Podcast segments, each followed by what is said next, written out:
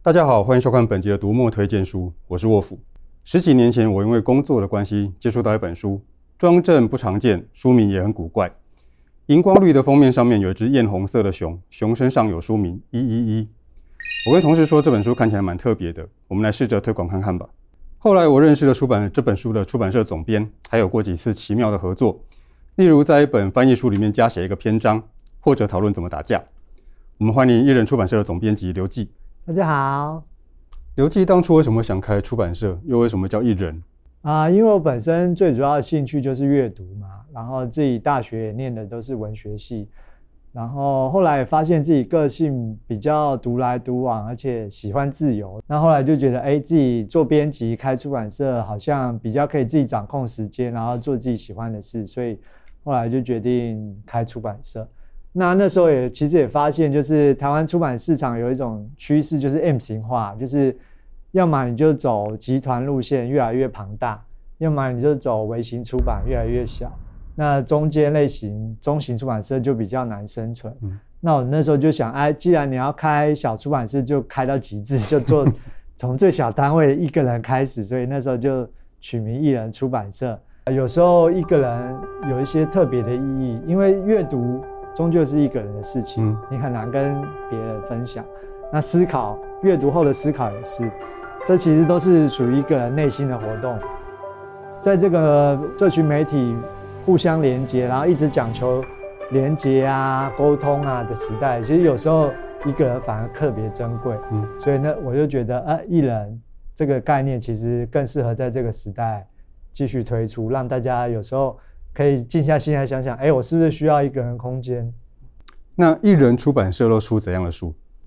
大学学的就是文学，嗯、然后自己的兴趣也在文学，所以我主要都是以文学为主。那时候刚成立出版社的时候，还没有任何资源跟知名度的时候，我就决定啊、呃，先出自己喜欢的书。然后因为我在做出版之前有做过一阵子的翻译，先选自己喜欢的英美小说，然后自己翻译、嗯、自己编辑、自己出版。做了一阵子之后，慢慢有了一些知名度跟人脉之后，就会主动有些合作来，所以后来就慢慢接触到一些华文创作，然后也慢慢推出诗啊、散文啊、剧本啊，甚至电影评论这些不同类型的作品。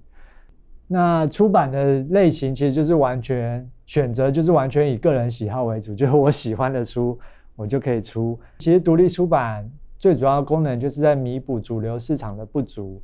然后大出版社没办法或没有兴趣的作品，我们可以把它弥补起来，然后借此让这个整个出版市场更多元、更风貌更有趣。嗯，所以我都会有意识的选择一些比较非主流题材啊、风格上，我觉得这也是独立出版或者是小型出版社最重要的意义跟功能。的确，像刚刚提到的《一一一》就是一本很妙的书，不过这个书已经是比较久之前的出出版品了。那请刘记介绍一下一些近期的作品。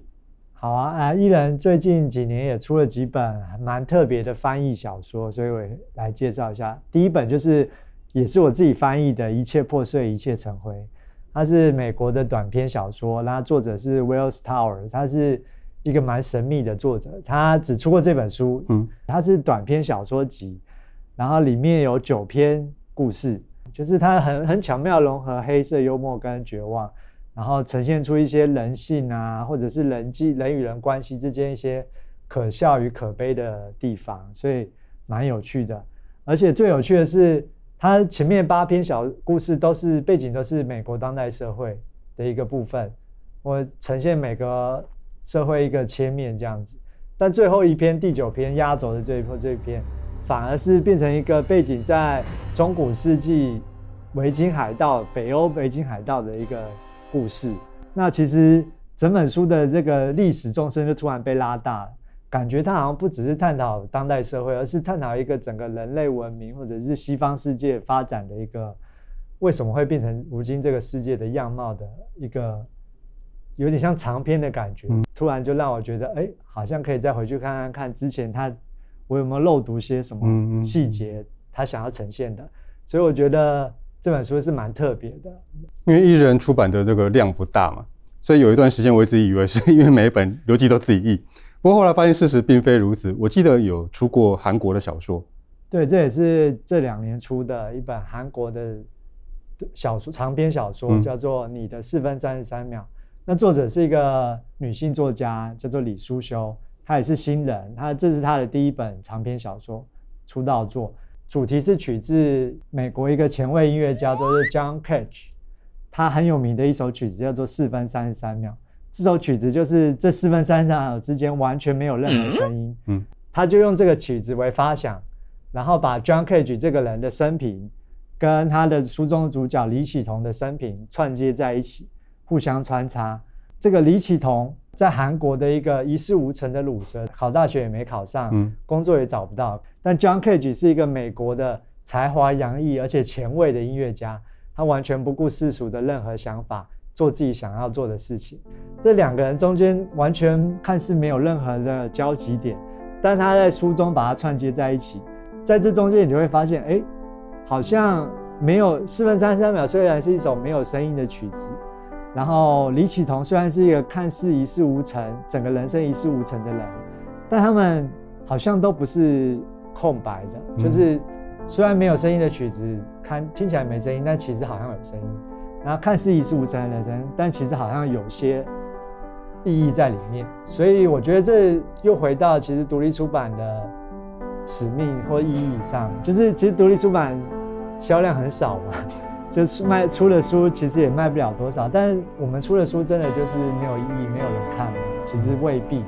是的，国内的独立出版一向比大型的出版社更有实验精神，更会引进一些国内少见的作品。啊、呃，最近其实也出版一本叫做《边境国》，它其实是一本爱沙尼亚的小说，嗯、就是爱沙尼亚、拉脱维亚跟立陶宛，嗯，曾经都是。苏维埃联邦的一部分，就是苏联的一部分。苏联解体之后，他们就各自独立了。但他们其实一直都是处在俄罗斯跟欧洲的中间，嗯，所以他们叫做边境国，就是他们好像是一个俄国跟欧洲的边境一样，嗯。那他们其实一直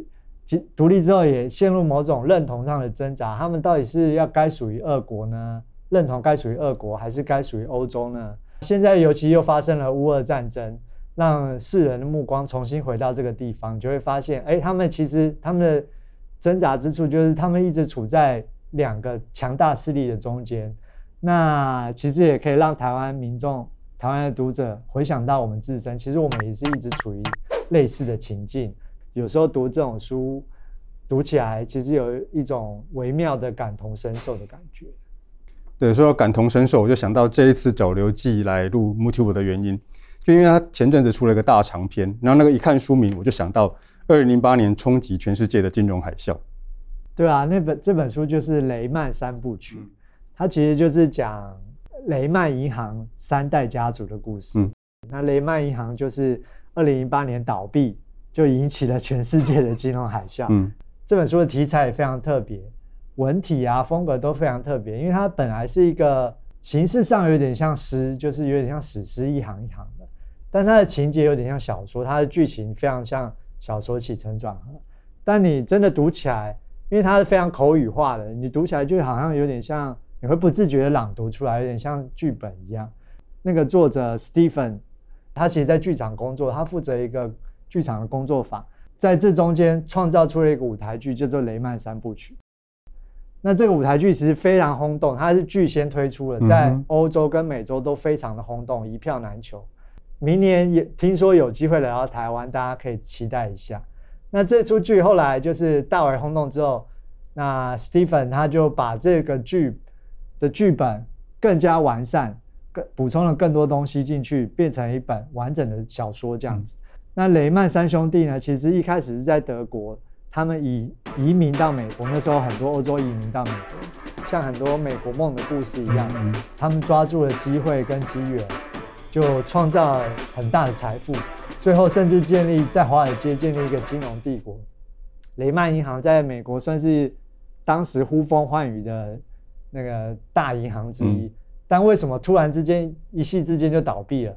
那这中间发生了什么过程？那美国的资本主义为什么会变成现在这个样貌？其实我看刘霁出雷曼三部曲的时候还蛮讶异的，因为这个篇幅跟你之前的选题相差很大。那一个人处理这样的书跟之前有什么不同吗？啊，这本书确实是我做过页数最多，然后 成本可能也是最高，然后定价也确实是最高的一本书。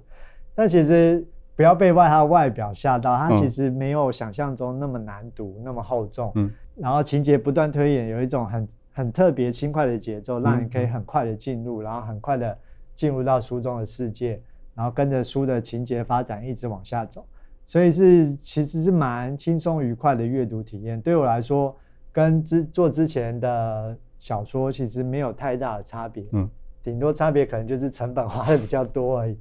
啊，但是这本书里面有牵涉到非常多犹太主义的文化，还有美国历史的一些故事背景。嗯嗯、就做一本书的时候，有时候可以为你开启一个新的世界，让你得到一些你平常没有接触过的知识。嗯嗯、那这其实是对对我们来说做出最大的收获。是，一人出版应该有很大的自由，不过也有很多的事要做。那在让刘霁回到一人出版的世界之前，我先麻烦他做一件事，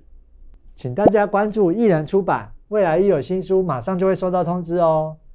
除了买书、看书之外，也别忘了按赞、分享、